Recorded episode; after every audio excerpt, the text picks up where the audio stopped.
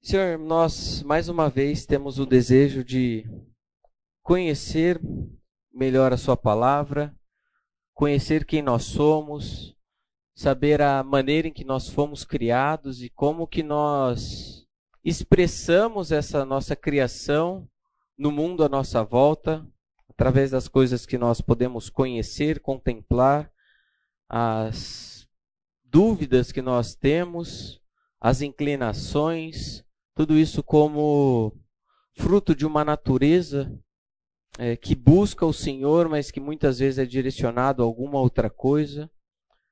Nos ajude na aula de hoje, Pai, compreendermos um pouco mais sobre o sentido da vida, é, entendendo que fomos criados pelo Senhor, para o Senhor.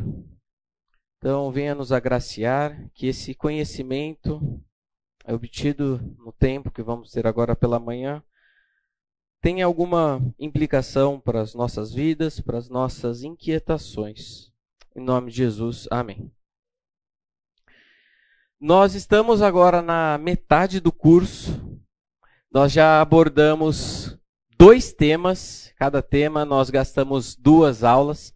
Então já vimos a questão de Deus, se Deus existe, quem ele é. E gastamos duas aulas também falando sobre quem sou eu ou o que é o homem. E eu pretendo nesse momento fazer apenas uma breve recapitulação para que a partir de então nós consigamos Alô. Que nós consigamos então engatar a primeira e seguir firme aí na aula, OK? Então, sobre Deus, o que, que nós falamos?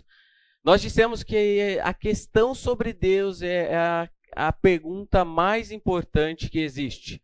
Nós falamos que essa é a questão fundamental. Então, quando eu desenhei aqui uma árvore, eu coloquei aquilo como sendo a raiz de onde tudo que acontece na vida de uma pessoa é resultado da maneira em que se responde sobre a existência de Deus seja afirmativamente, seja positivamente, tudo que flui da vida de uma pessoa tem na sua raiz a sua crença em Deus ou a, a negação desse Deus. Mas todos os seres humanos são teo-referentes. Falei também que não existe uma, vamos dizer, uma neutralidade científica. A ideia é que nós temos que muitas vezes as pessoas vão para o laboratório estudar alguma questão ali e eles não carregam consigo nenhum pressuposto. Então, como se ela partisse de um terreno neutro.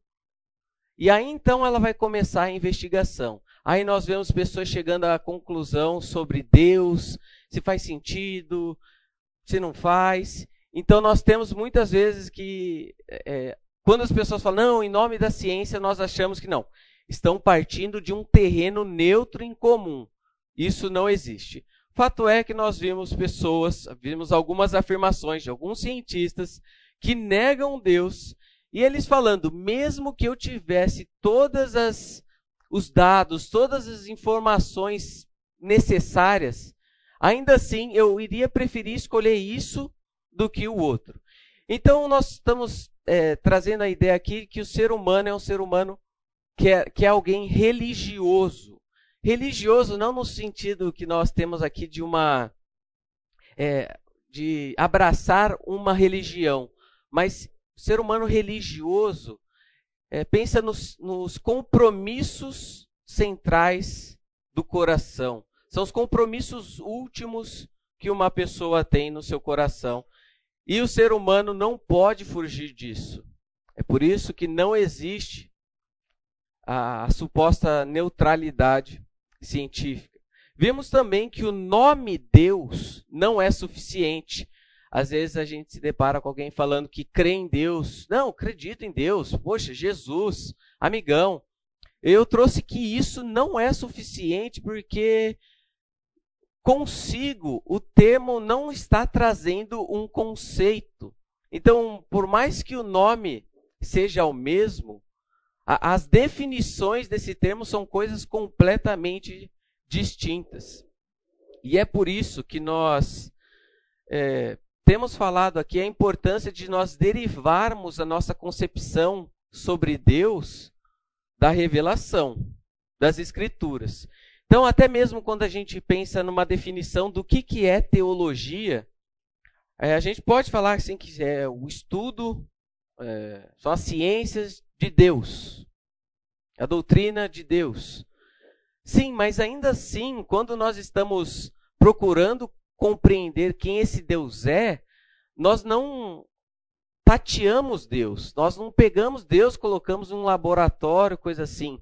A teologia, e tem um, alguns teólogos caminham nessa direção, que teologia é o estudo da revelação de Deus. Então nós não estamos tratando de um, de um tiro no escuro, procurando entender algumas coisas que, que a gente pode compreender, que são sensíveis a nós, que estão na, no nosso dia a dia. Nós estamos tratando de algo concreto que nós temos. Falando sobre o homem, nós gastamos um bom tempo falando sobre a relevância desse tema e vimos que também, em última análise, a, o plano de ação que uma pessoa adota para si, em termos daquilo que ela vai fazer, daquilo que ela pensa, como ela vai correr atrás dos sonhos dela, em última análise também tem a ver com não somente com a resposta que ele dá sobre Deus, mas a maneira em que ele se enxerga. Então eu trouxe algumas questões como a depreciação ou o palavreado que a gente se refere a um ser humano. Quando a gente chama um ser humano de animal, chama ele de alguma outra coisa, a gente está o ofendendo, claro, mas em última análise, essa nossa ofensa é contra o Deus que, que o criou. Então, chamar um ser humano de animal, você tratar, vamos dizer, em termos de, de, de mesma dignidade, um ser humano e um animal, você está ofendendo o Deus que o criou. Também sobre orgulho. Então, por mais que o homem seja, seja a imagem e semelhança de Deus, ele foi criado à imagem e semelhança de Deus. Então, o ser humano, um homem que tem uma postura orgulhosa perante Deus e perante os próximos, isso também está derivando a sua resposta para a maneira como, como ele se enxerga. Também como a pessoa vai encarar o, o trabalho, como que ele vai lidar também com alguns assuntos mais sensíveis, como por exemplo a dignidade da vida, a questão do aborto. Vimos também que uma, uma das correntes que se é, que vamos dizer que dá uma resposta sobre o que é o homem é o materialismo ou o naturalismo. O ser humano nada mais é do que sangue, osso, pele. Então, no, no, no fim das contas, tudo que nós temos é matéria. Então, qual que é a diferença do ser humano para uma planta, para um cachorro? Não tem. Nós somos é, só matéria. E a pessoa que dá essa resposta é muito difícil que ela seja coerente no dia a dia com a maneira que ela que ela assume essa postura. Então ela, por mais que diga ser materialista, acha que tudo, não, no fim é, é tudo isso, só isso daqui que existe, ela não vai conseguir ser coerente é, na busca de sentido por sua vida, na maneira que ela vai lidar, vamos dizer, com um casamento, com uma morte, ah, morreu, tá, mas é planta também, não tem problema. O ser humano não vive coerentemente quando assume essa postura. É, até mesmo é, posturas é, como marxismo, ou que é conhecido também como a, o materialismo filosófico, materialismo dialético, deriva sua resposta. Eu trouxe isso apenas a nível de ilustração, que existem várias correntes no nosso dia a dia que dão uma resposta inadequada sobre o que, que, é o ser humano. Vimos também algumas, e não criticando, não endemonizando qualquer coisa desse sentido, mas há algumas correntes da, da psico, psicologia que também vão ter uma visão do homem completamente é, contra aquilo que Deus revela. Então eu trago isso para a gente estar atento e, e perceber o que, que é, vocês imaginam, o que, que vocês pensam sobre o ser humano. Trouxe também as grandezas e as misérias do homem. Então, o que é o ser humano, afinal de contas? É um ser grande, sim. É um ser que faz grandes coisas, sim, que tem capacidades e essa grandiosidade a gente não pode negar pela criação dos homens, as suas criatividades, aquilo que ele faz. Só que ao mesmo tempo a gente vê esse mesmo homem capazes de coisas belas, é também capaz de fazer coisas brutas. E a cosmovisão bíblica traz um, uma resposta coerente para isso. Fato de que nós fomos criados à imagem semelhança de Deus, mas caímos em pecado. Então, aquilo que nós fomos criados pra, para Deus e para o bem das pessoas, isso passa a assumir uma, uma, uma, uma direção contrária. E é aí que nós passamos a ver a, os desdobramentos disso na nossa vida. Vimos o ser humano criado à imagem semelhança de Deus, com o propósito de espelhar e representar esse Deus. E eu trouxe a importância de nós conhecermos o que é o homem, porque afinal de contas, em alguma conversa que nós vamos ter com alguma pessoa, uma pessoa mesmo não crente, por mais que nós tenhamos maneiras distintas de compreender a vida, a gente sabe que, que aquela, o que aquela pessoa é, porque Deus disse. Então a gente passa a ter um, um território em comum. Então, aqui em oito minutos, fizemos um, um breve resumo daquilo que abordamos em quatro aulas. E o tema de hoje, ele continua, é como se fosse uma continuação sobre aquilo que vimos a aula passada, sobre o que é o homem. Vamos ver agora qual é o sentido da vida. Então, a proposta é que essa aula é, atinja um pouco mais os nossos corações, trazendo aqui algumas reflexões sobre algumas inquietações que é bem provável que todos aqui é, passem, alguns dilemas presentes na vida aqui de todo mundo. E é C.S. Lewis quem diz essa frase famosa: Se eu encontro em mim um desejo que nenhuma experiência desse mundo possa me satisfazer, a explicação mais provável é que eu fui feito para um outro mundo. Isso que ele está descrevendo aqui fica bem claro em Crônicas de Nárnia, também escrito por C.S. Lewis que Nárnia ali representa um mundo, representa na verdade um Éden em que nós não estamos, o paraíso que nós não estamos, mas que está dentro de nós. E a gente tenta ao longo da nossa vida reproduzir esse Éden que está em nós na nossa vida, nas coisas que estão à nossa volta. Então, como se nós estivéssemos em uma em uma constante busca por estabelecer o Éden, aquilo que está cravado no nosso coração. E ao longo dessa peregrinação a gente vai experimentando essas dores, expectativas, anseios, é, algum, alguns cumprimentos de alguns desejos, mas também uma antecipação daquilo que está por vir. Então, todo ser humano tem no seu coração é, aquele lugar. Aquele lugar, aquele lugar para o qual nós fomos criados para morar. Uma situação, um ambiente de que as coisas estariam bem, funcionando de maneira adequada. Nós queremos reproduzir aquela paz e até mesmo na maneira em que nós muitas vezes queremos construir a nossa casa ou cuidar ali da nossa casa, isso mostra também um pouquinho desse anseio que nós queremos ter segurança, paz, tranquilidade, conforto, alegria. E nós temos então esse desejo de antecipar a restauração do mundo. Eu creio que todos aqui estão nesse, nesse processo de perceber que tem um desejo latente no seu coração em que se tenta realizar. Por mais que se realize, ainda assim parece que algo continua lá no seu coração, clamando, pedindo para voltar. Isso é fruto, portanto, de uma eternidade que foi plantada em nossos corações. Mais uma frase de C.S. Lewis que traz um pouco da nossa expectativa com relação aos nossos dias aqui na Terra.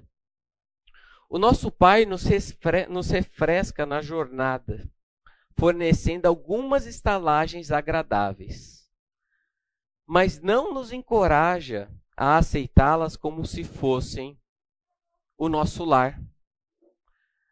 Às vezes, algumas pessoas têm a visão de que a vida com Deus, a criação de Deus e o plano dele para a nossa vida é, não contém nada de desfrute, de alegria, em que você vai simplesmente suprimir, abrir mão de todo e qualquer prazer, alegria, para você viver para Deus. E até pintar aquela característica de Deus como se fosse um Deus mau, que, que existe simplesmente para tirar a alegria das pessoas. Mas isso não é verdade. Verdade que nós temos sim várias coisas boas criadas por Deus para o nosso deleite. Mas nós não somos é, chamados a olhar para essas coisas como se elas fossem as coisas últimas, o propósito para que nós existimos.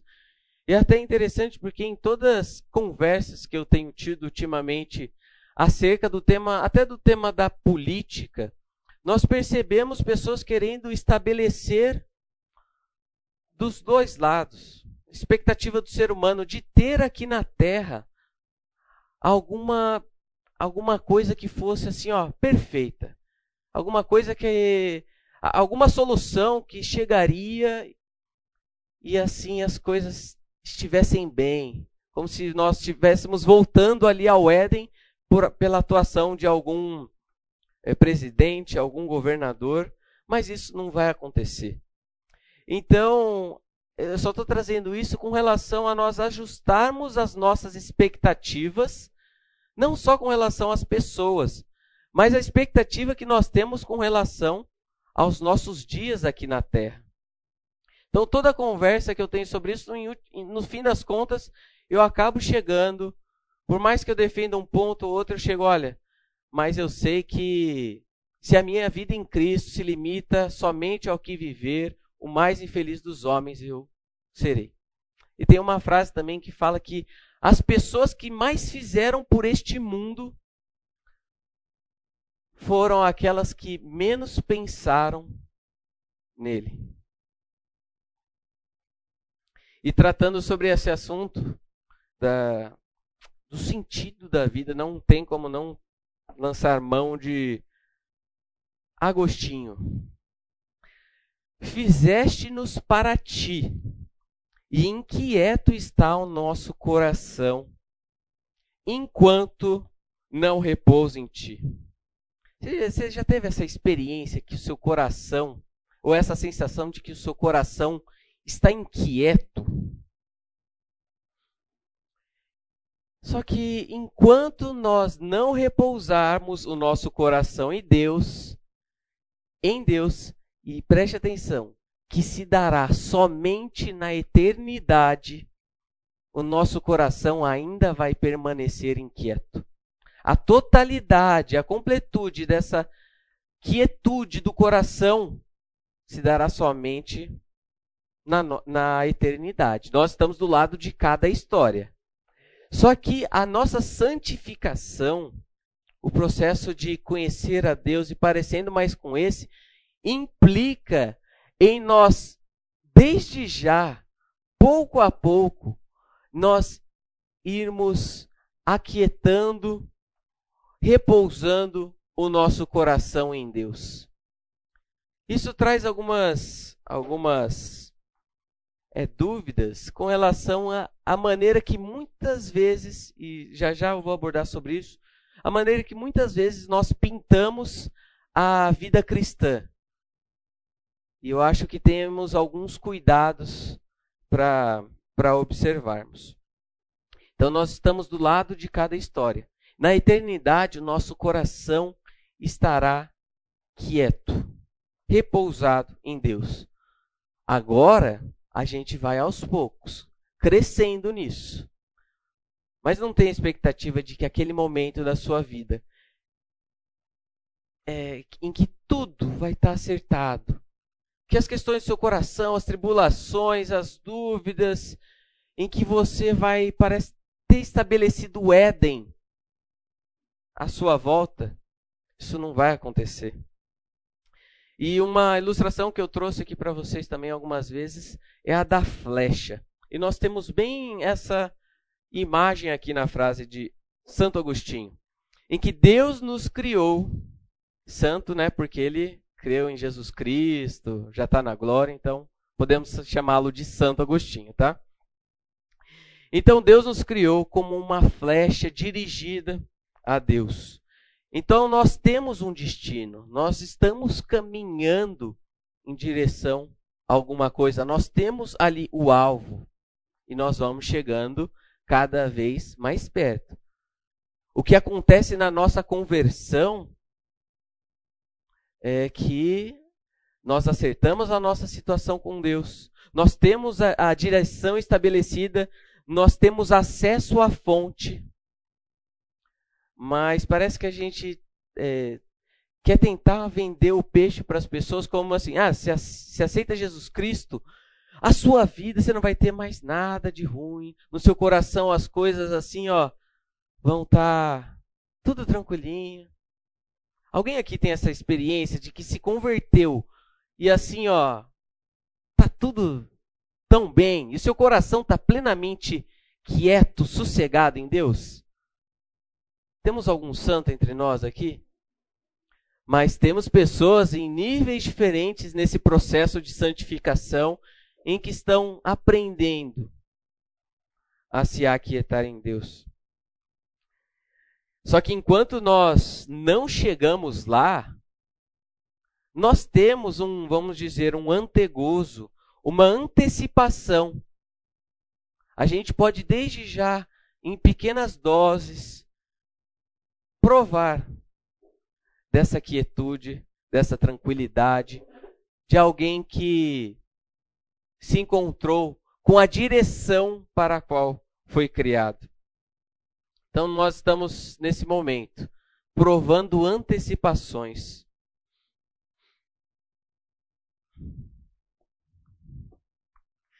E tem um livro desse autor, não coloquei aí a referência, mas é o Emílio Garófalo. O livro se chama Isto é Filtro Solar. Um livro é, em cima do, do livro de Provérbios, que é. Só para ver se vocês estavam, né?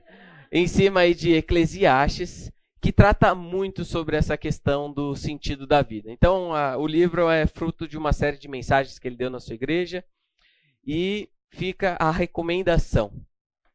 E ele vai tratar bastante dessa, dessa ideia de que nós estamos no mundo, que nós temos as coisas para nós nos alegrarmos, que, que é para nós nos alegrarmos com as coisas que Deus criou, para aquilo que Ele nos fez. E quando a gente nega o desfrute da vida que Deus proporciona para a gente, isso também é errado, isso também é pecado.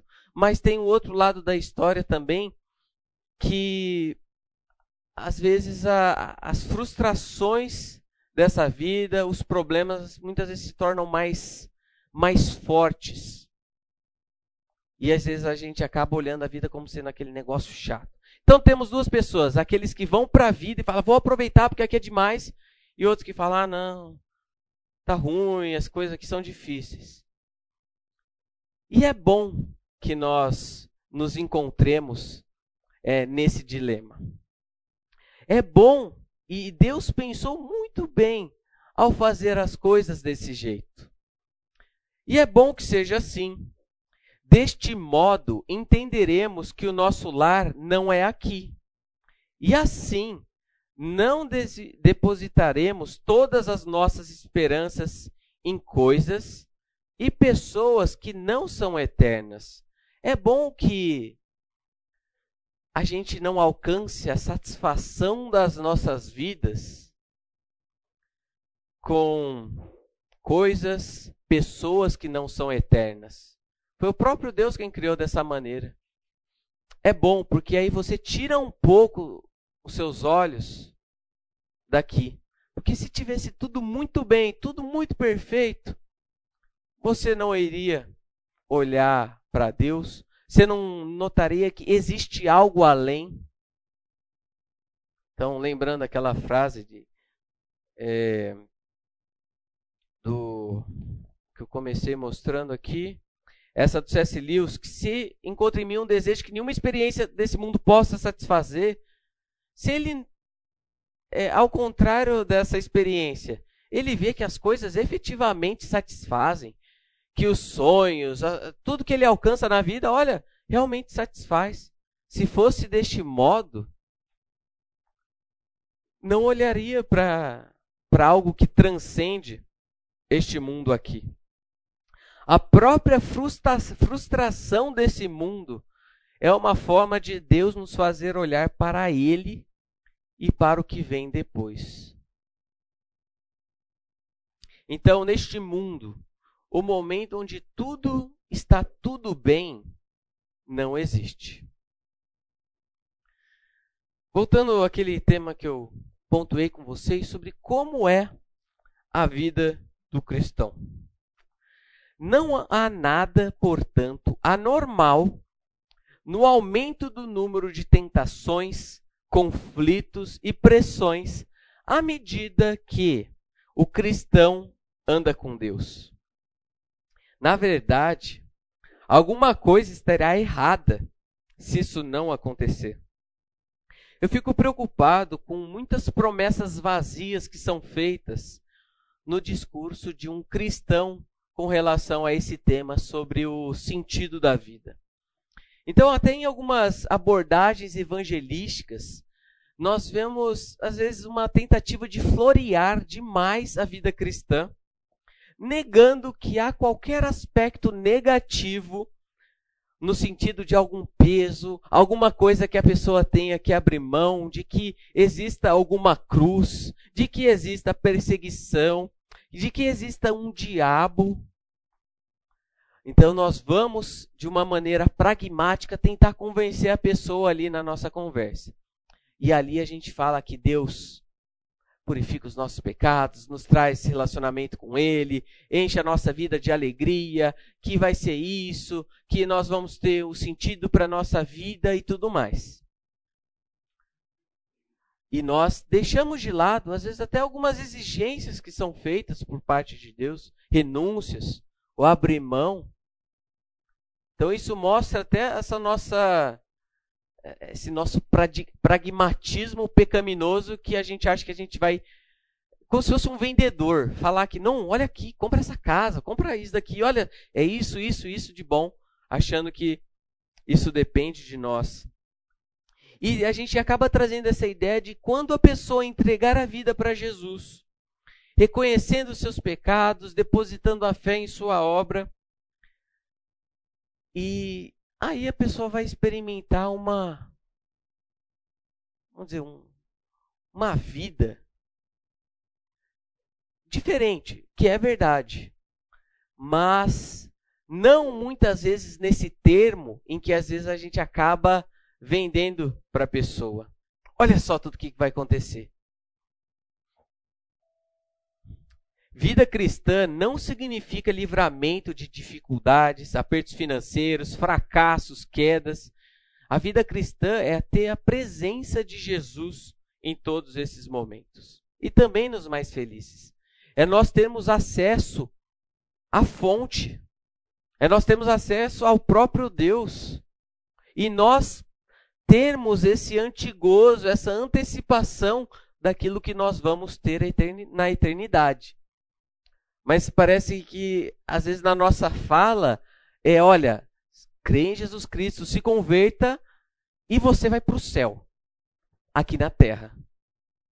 Só que a pessoa ainda continua lidando com seus pecados, com seus fracassos, com as tentações, com o mundo quebrado à sua volta o livro O Peregrino mostra um pouquinho também essa, essa ideia da pessoa que se converte, mas no fim parece que as coisas ficam mais difíceis. É alguém que perde familiares, perde amizades, aumenta o número de tentações, provações na sua vida. O fato é que ele está na direção certa.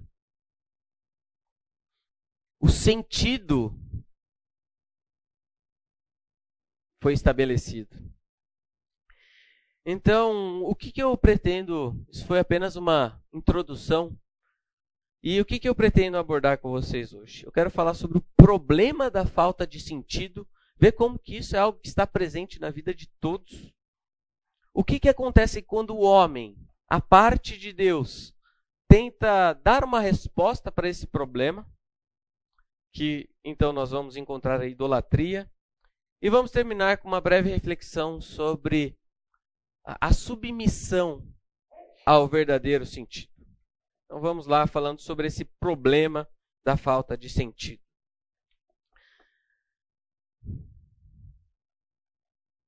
Há uma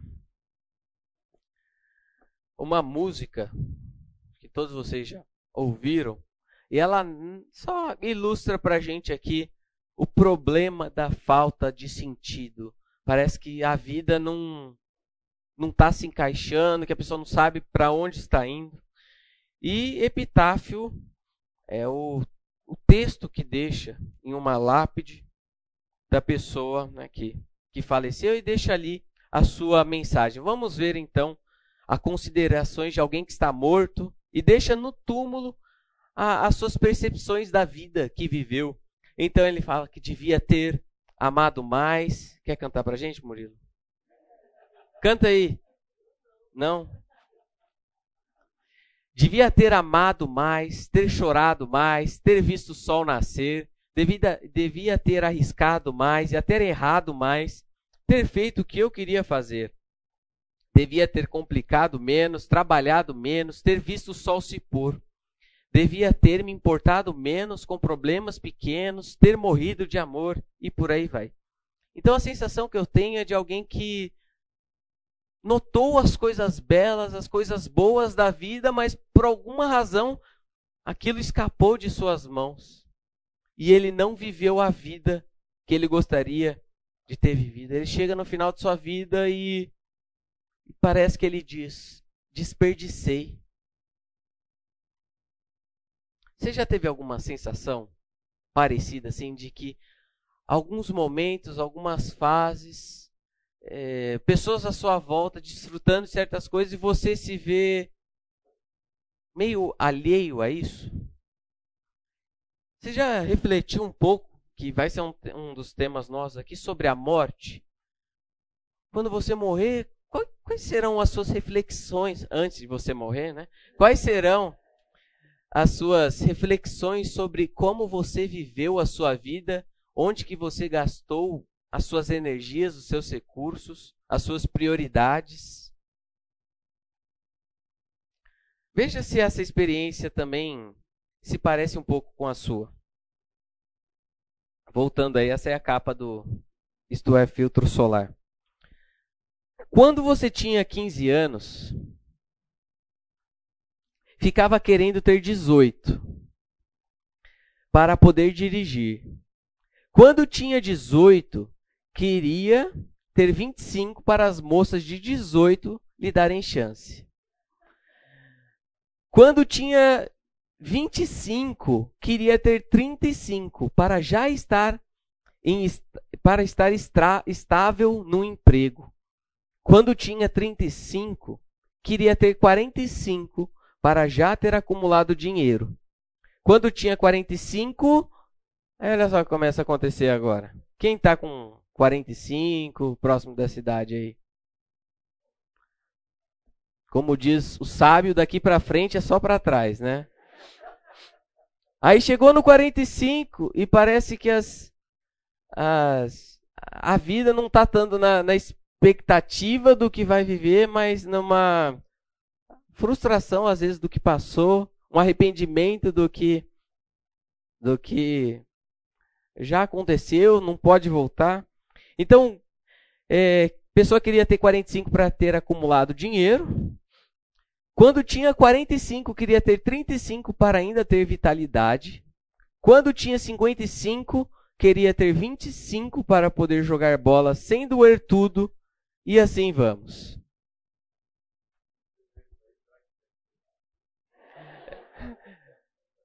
É bem isso? E eu sei que às vezes, dependendo do momento da vida em que nós estamos, nós falamos o seguinte: tá, tudo bem, eu entendo isso, mas comigo não vai ser bem assim.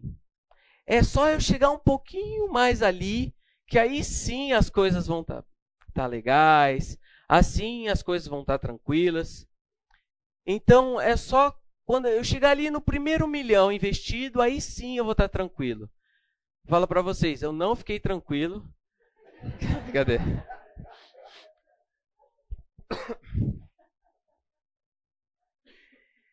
Então a gente fala, não, só mais um pouquinho ali que eu vou chegar, mas ali, ali eu vou parar. Ali a minha busca vai, vai ficar tranquila. O problema não é expectativa com essas coisas, mas nós acabamos nutrindo uma ilusão de que chegando ali a nossa vida vai completar, parece que vai virar a chave.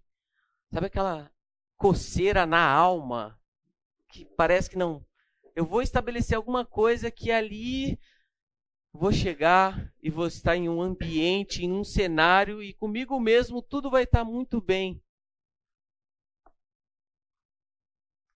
O problema também é que durante toda essa sucessão de expectativas, a vida vai passando. A gente tem a tendência de nunca estar satisfeito com o, com o momento atual em que nós estamos mas parece que a expectativa de algo que nós vamos viver no futuro é mais prazerosa do que o momento em que nós estamos. Então nós estamos lidando com o nosso dia a dia, nossos dilemas e tudo mais, mas nós temos uma expectativa para a nossa vida. E isso faz um, um balance com os momentos que nós estamos passando. E o que acontece muitas vezes é que nós chegamos lá onde nós nutrimos a expectativa e nós percebemos o quê? Que às vezes parece até que não foi tão bom assim. Ou que a expectativa foi até melhor do que o cumprimento daquilo que eu queria. Então, por isso que nós temos algumas frases. A expectativa é metade do prazer. E uma outra, a possibilidade de algo é mais importante do que a sua realização. Então, você tem lá a sua TV na sua casa com 500 canais. Você quer ter tudo à sua disposição, mas você não, você não assiste. Mas é, é bom ter, né? Vai que, né, algum dia você queira assistir, sei lá, umas, como que se dá a caça de, de leões na savana. Ou os livros que você tem e parece que comprar livro e aquele sentimento, isso não é realidade, porque eu, eu leio o que eu compro, não venha me acusar, mas que parece que vo, você comprar o livro, abrir e cheirar, é mais gostoso do que ler o livro. Fica a reflexão. Voltamos após o intervalo.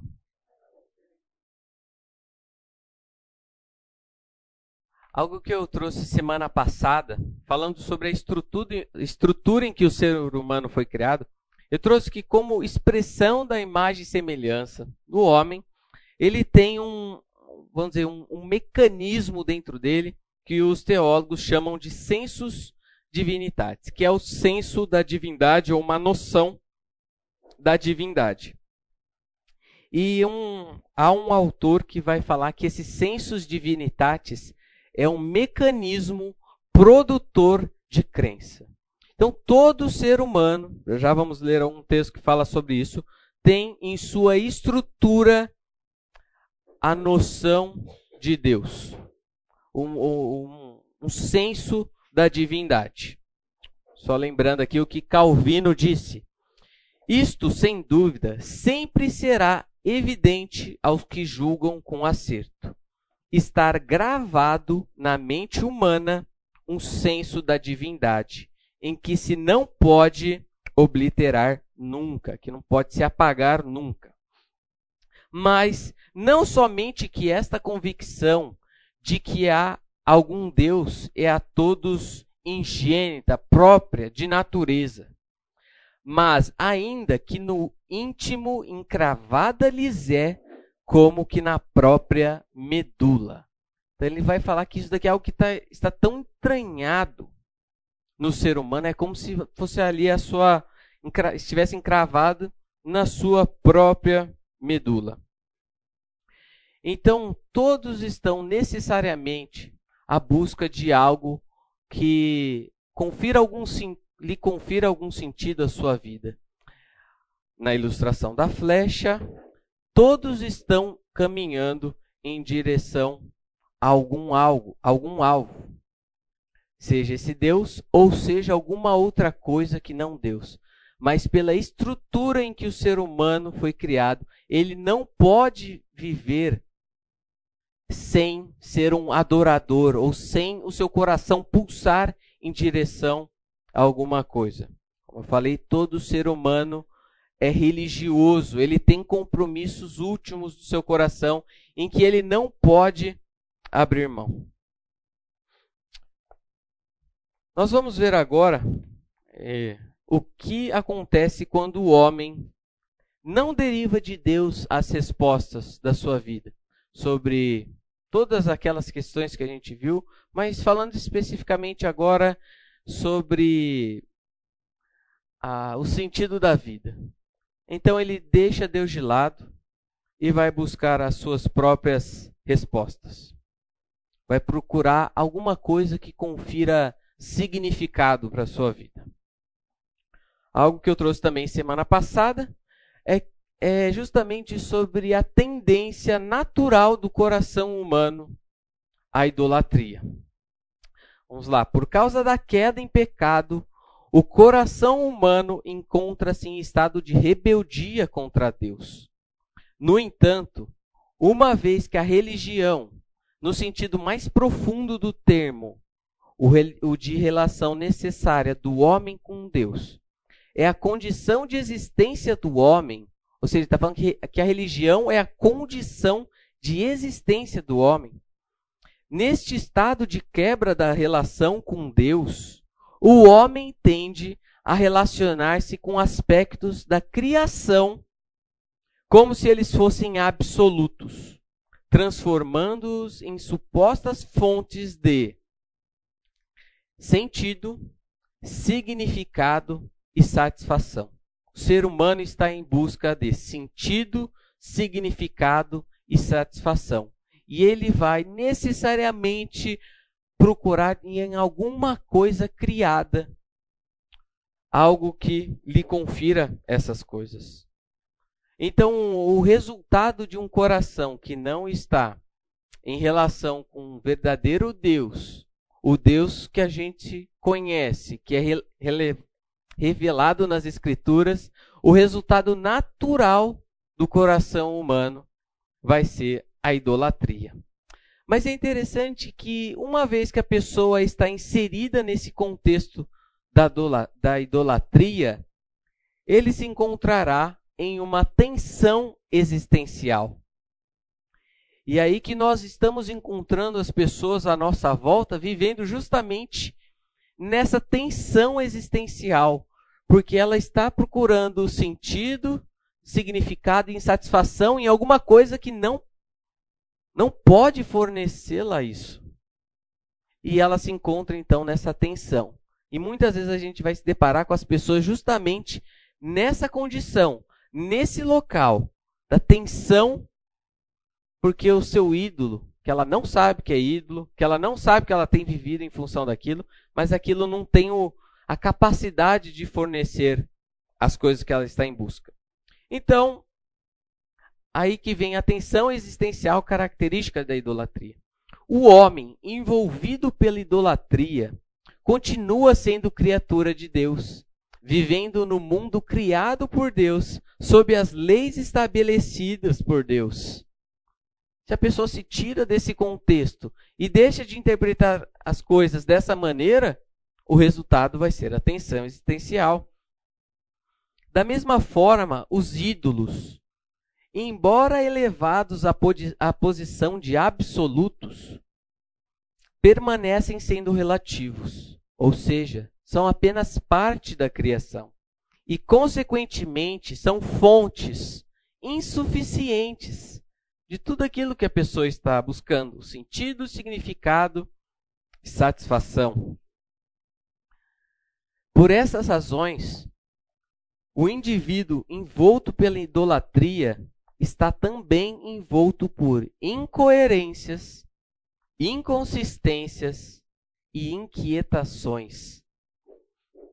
Se a pessoa não está em um relacionamento com Deus, o conhecendo e submetendo a Ele, é, é nessa situação em que ela estará. Não é que, ah, talvez vai ter ali uma, uma pessoa que eu conheço, que assim, ela não não está servindo a Deus, não conhece a Deus, mas parece que a vida dela está tão tranquilinha, está funcionando tão bem, está caminhando direitinho. Ilusão. Ela está envolta na idolatria. A gente precisa identificar o que, que é.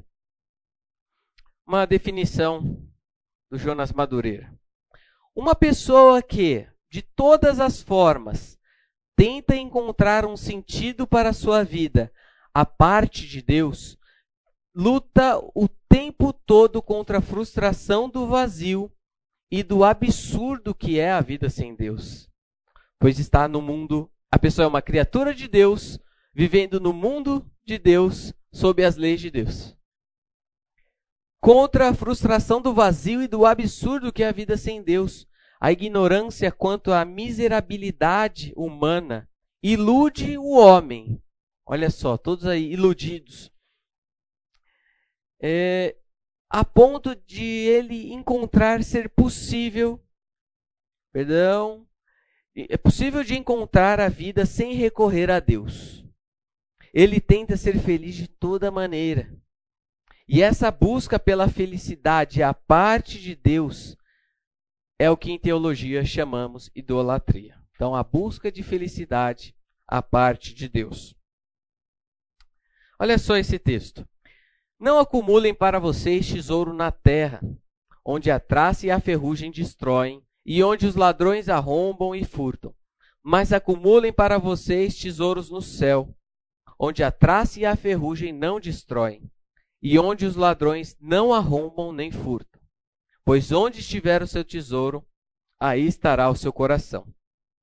Quando eu tinha aproximadamente 13 anos de idade, eu, eu me aventurei em algo novo, que foi de plantar é, palmeiras. Então, eu junto com meu tio Matias, nós íamos lá no shopping Guatemi, naquela entrada nova, e lá tem um monte de fênix canariense.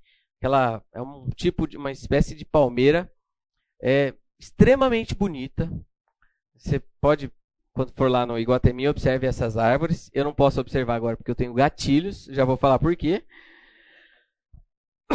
Mas eu ia, pegava as sementes, então os meus amigos na minha idade, tudo passeando, brincando, e eu plantando árvore. E eu comecei a, com essa idade, plantar essas, é, essas sementes, cuidava ali da mudinha, até que um tempo depois ele foi é, transplantado quando estava um pouquinho maior para uma fazenda aqui em Sumaré.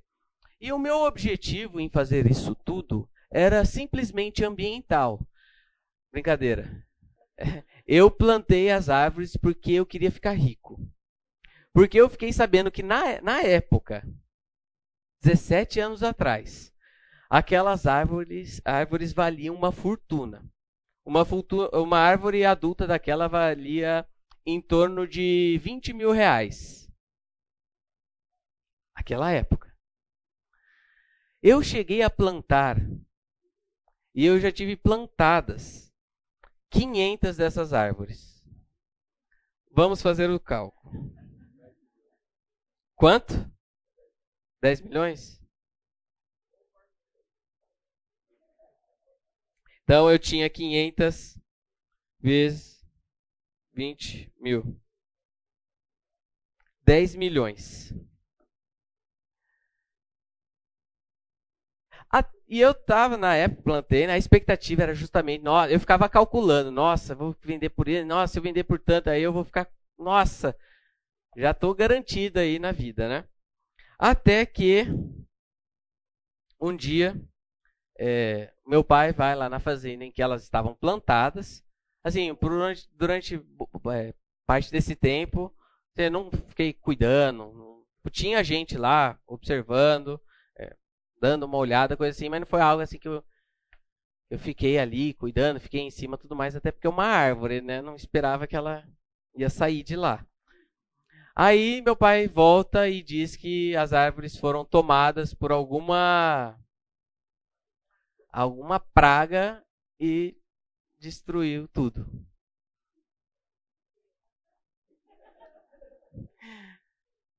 Essa é a minha história. Então eu conto isso somente para ilustrar para vocês o princípio de que tudo que existe aqui na Terra é incerto, é frágil. E se a gente depende da nossa satisfação, da nossa alegria, se a gente espera que essas coisas aqui na terra sejam essas nossas fontes de tudo isso, o resultado vai ser a satisfação.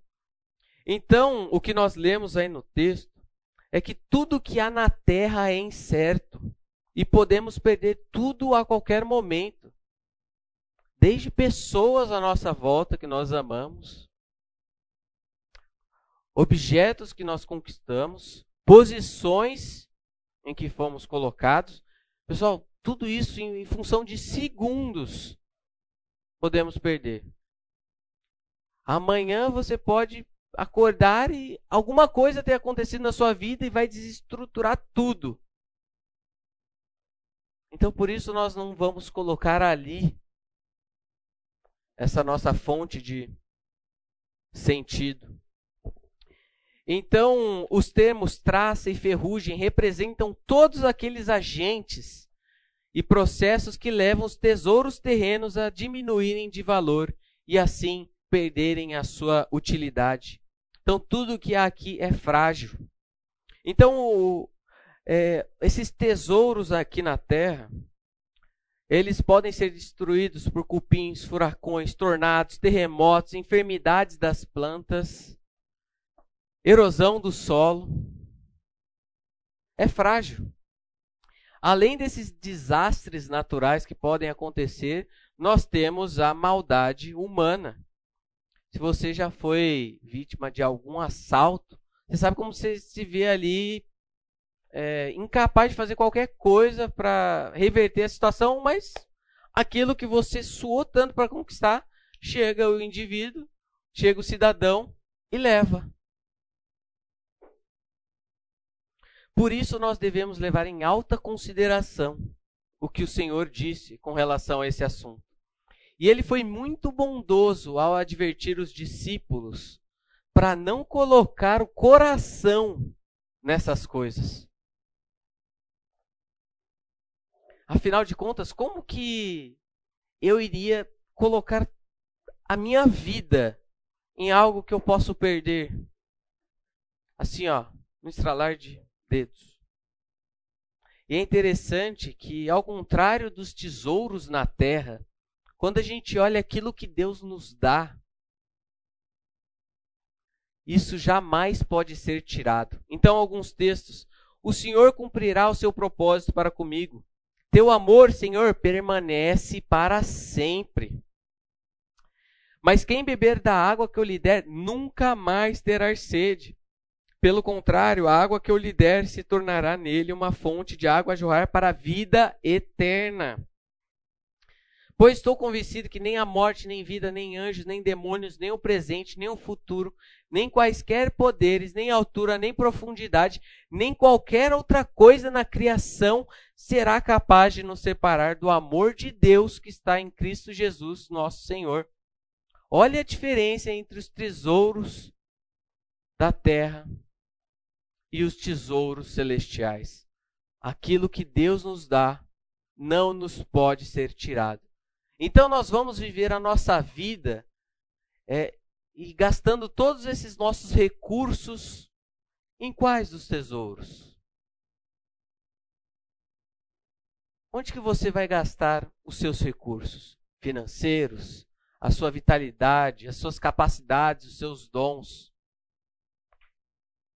Em algo que, que pode se perder ou na construção é, de uma vida em que leva a sério as coisas de Deus, a obediência a Ele, as prioridades desse Deus, a vontade dele, qual que você vai fazer?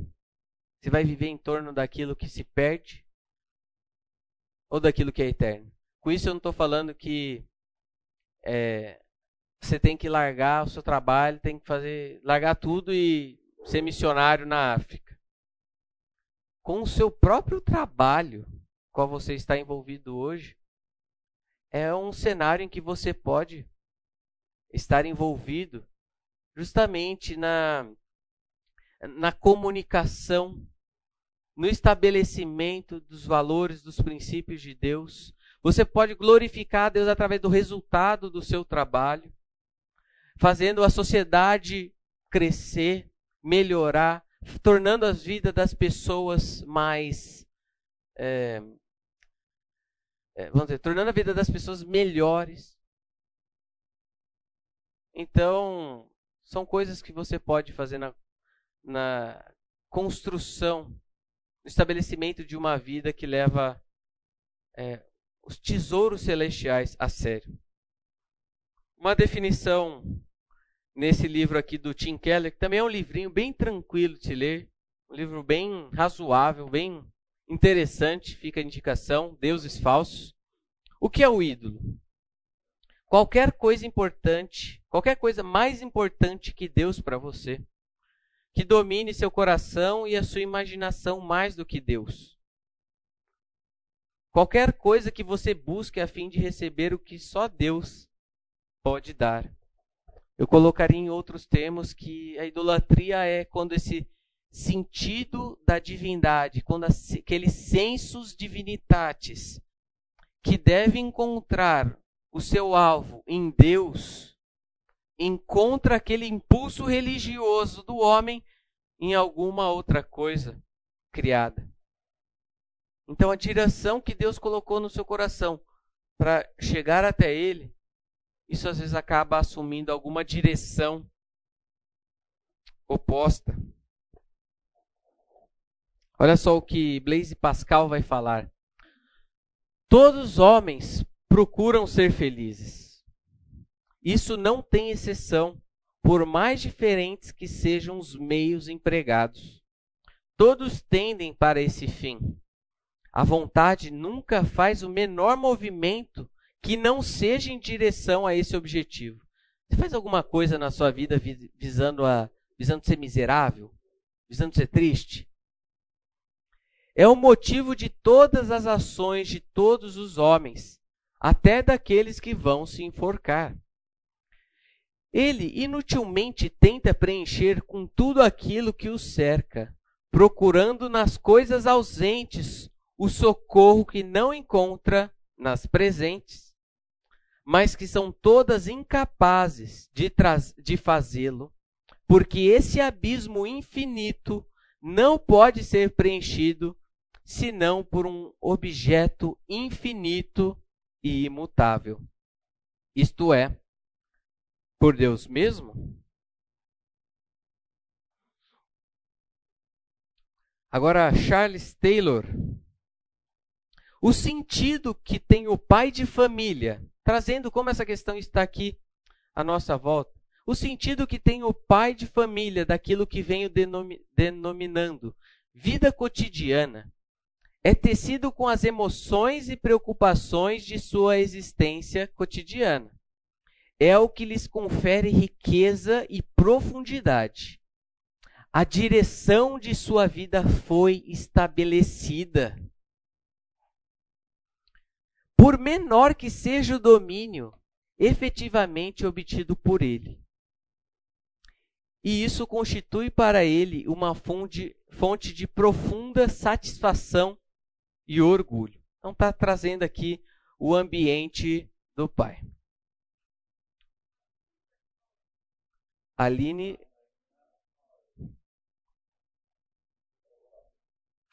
Ok, então o pai de família que vê o sentido na vi da vida nas ricas alegrias do amor familiar. Olha só então como a, a, a idolatria pode estar presente aí no nosso lado.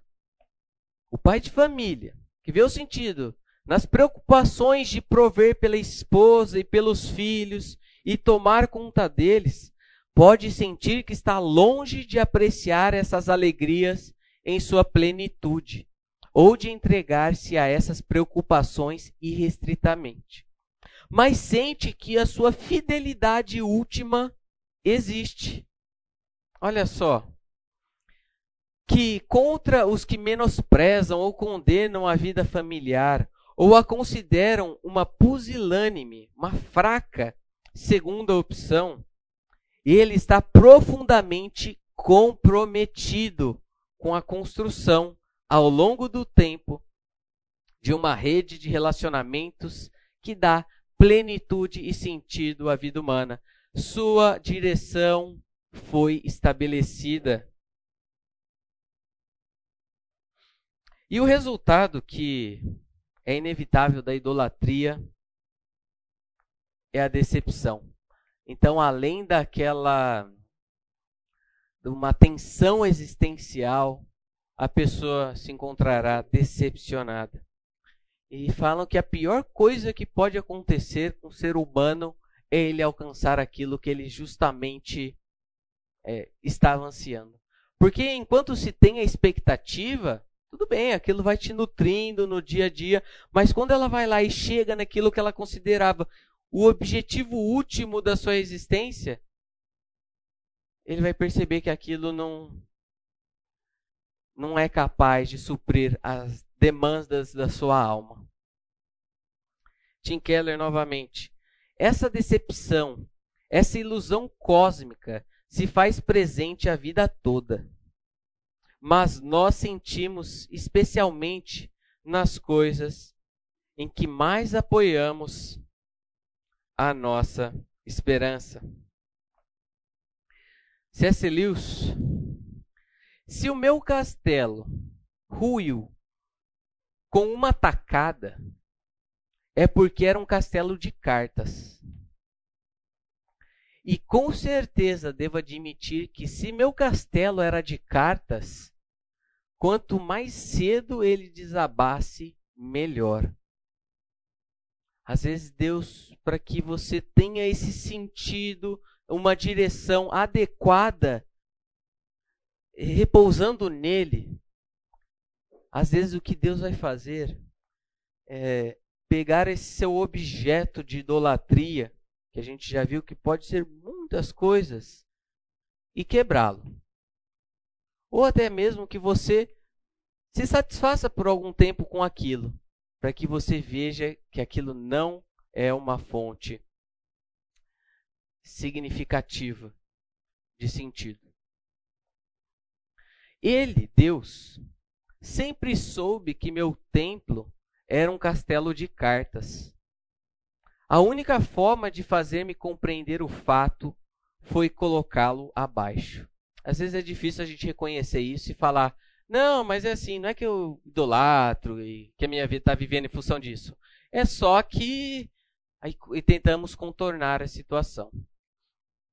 E a gente é tão teimoso com isso e a gente tem tanta dificuldade em colocar as coisas na prioridade certa, que às vezes a única maneira dessa prioridade é, ser colocada em prática é, a, é o acontecimento dela para você perceber que não deu certo.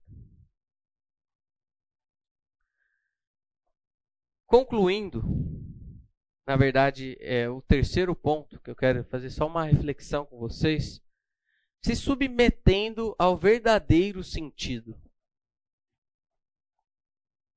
Eu creio que neste ponto nós compreendemos por quem fomos criados, para que fomos criados e como que será esse nosso percurso na Terra até nós chegarmos finalmente a, a, a vamos dizer, aquele Éden que foi perdido. Para isso eu quero usar o texto de Atos 26. Quem puder, abra lá, Atos 26.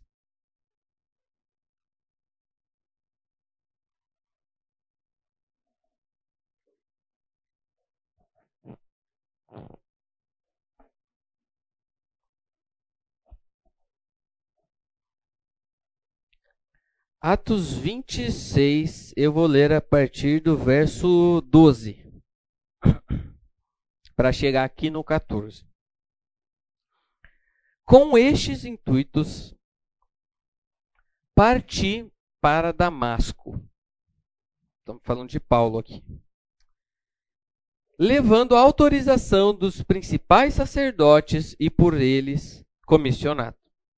Ao meio-dia, ó rei, indo eu caminho fora, vi uma luz no céu, mais resplandecente que o sol, que brilhou ao redor de mim e dos que iam comigo.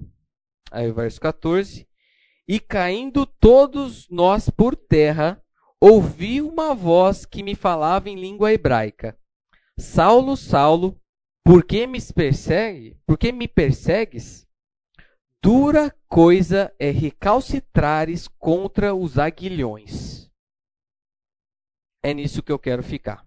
Outra versão vai falar: Saulo, Saulo, por que você está me perseguindo? Resistir ao aguilhão só lhe trará dor. Eu quero explicar para vocês este esta parte, essa segunda parte aqui que fala: por que você está me perseguindo? resistir ao aguilhão só lhe trará dor. Ou dura coisa é recalcitrares contra os aguilhões. Vamos lá, acompanhe comigo aqui o desenvolvimento. Geralmente, na literatura grega, um kentron, que é justamente esse aguilhão, é uma vara pontiaguda que funciona de forma semelhante a um chicote no controle de um animal. De um animal. O dono de um animal queria ter certeza de que o animal fazia o que foi comprado para fazer, como arar um campo ou levar algo para o mercado. Em outras palavras, um aguilhão é análogo ao bastão elétrico de gado que os agricultor, agricultores usam hoje. Obviamente, para um animal chutar contra, é a expressão literal ali,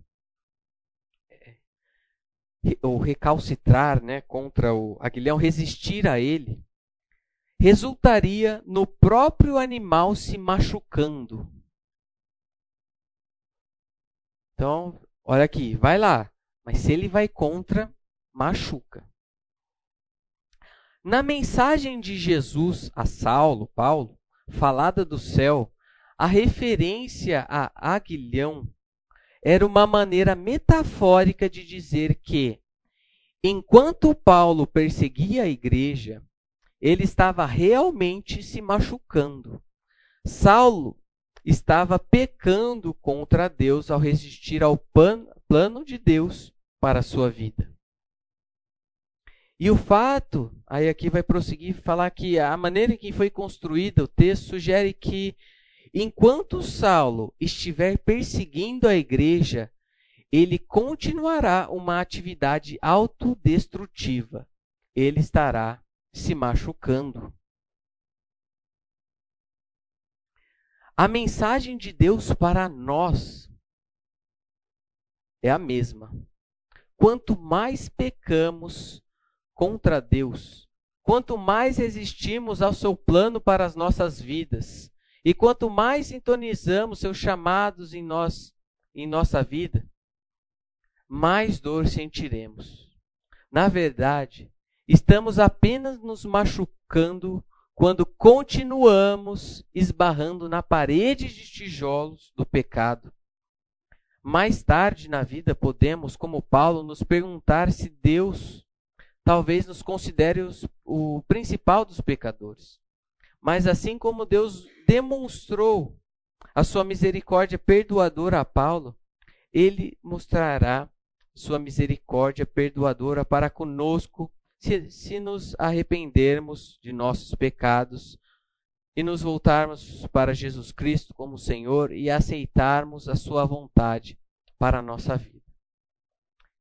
Então, eu quis trazer justamente essa ideia de nós nos submetermos à vontade de Deus para a nossa vida, como sendo essa direção em que nós devemos seguir.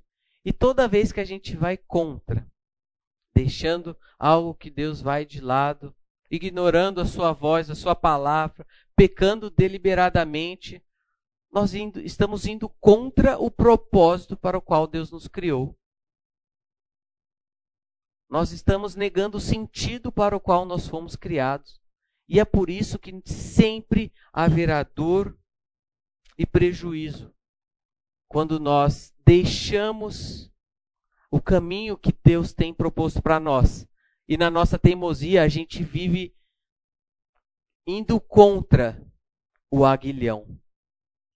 Mas resistir ao aguilhão, aquilo que Deus está te guiando hoje, o caminho que você deve seguir, só vai te gerar dor.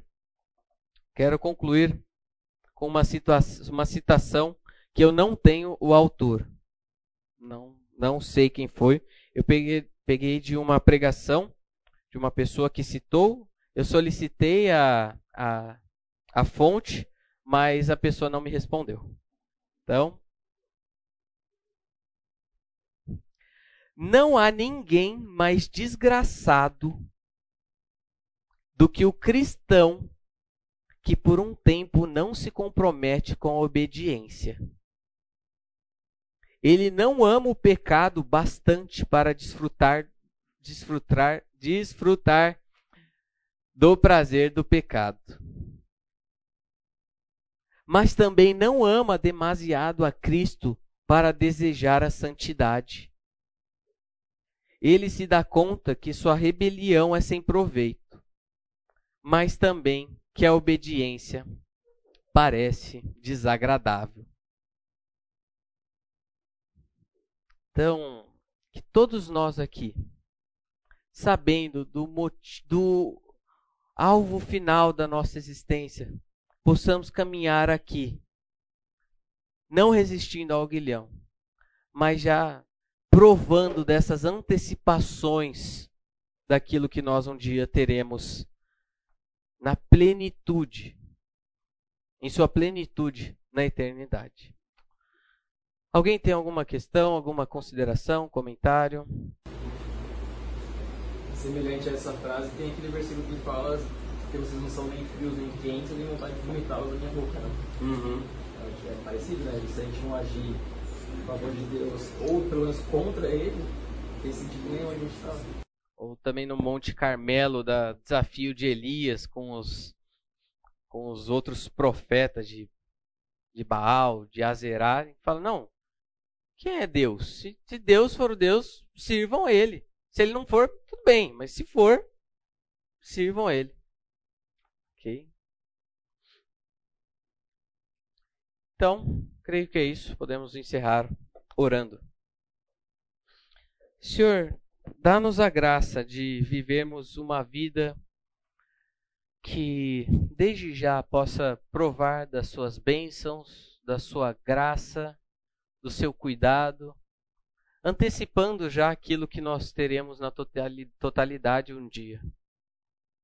Nos ajude a entender que os nossos dias aqui na terra não não serão marcados por apenas felicidade, mas nós também temos as nossas perseguições, frustrações, desânimos, enfermidades, pois o nosso mundo, o mundo em que nós estamos é frágil, mas nos ajude a viver de maneira adequada, é, tendo nosso coração cada dia mais aquietado pelo Senhor, porque compreendemos o sentido para o qual fomos criados.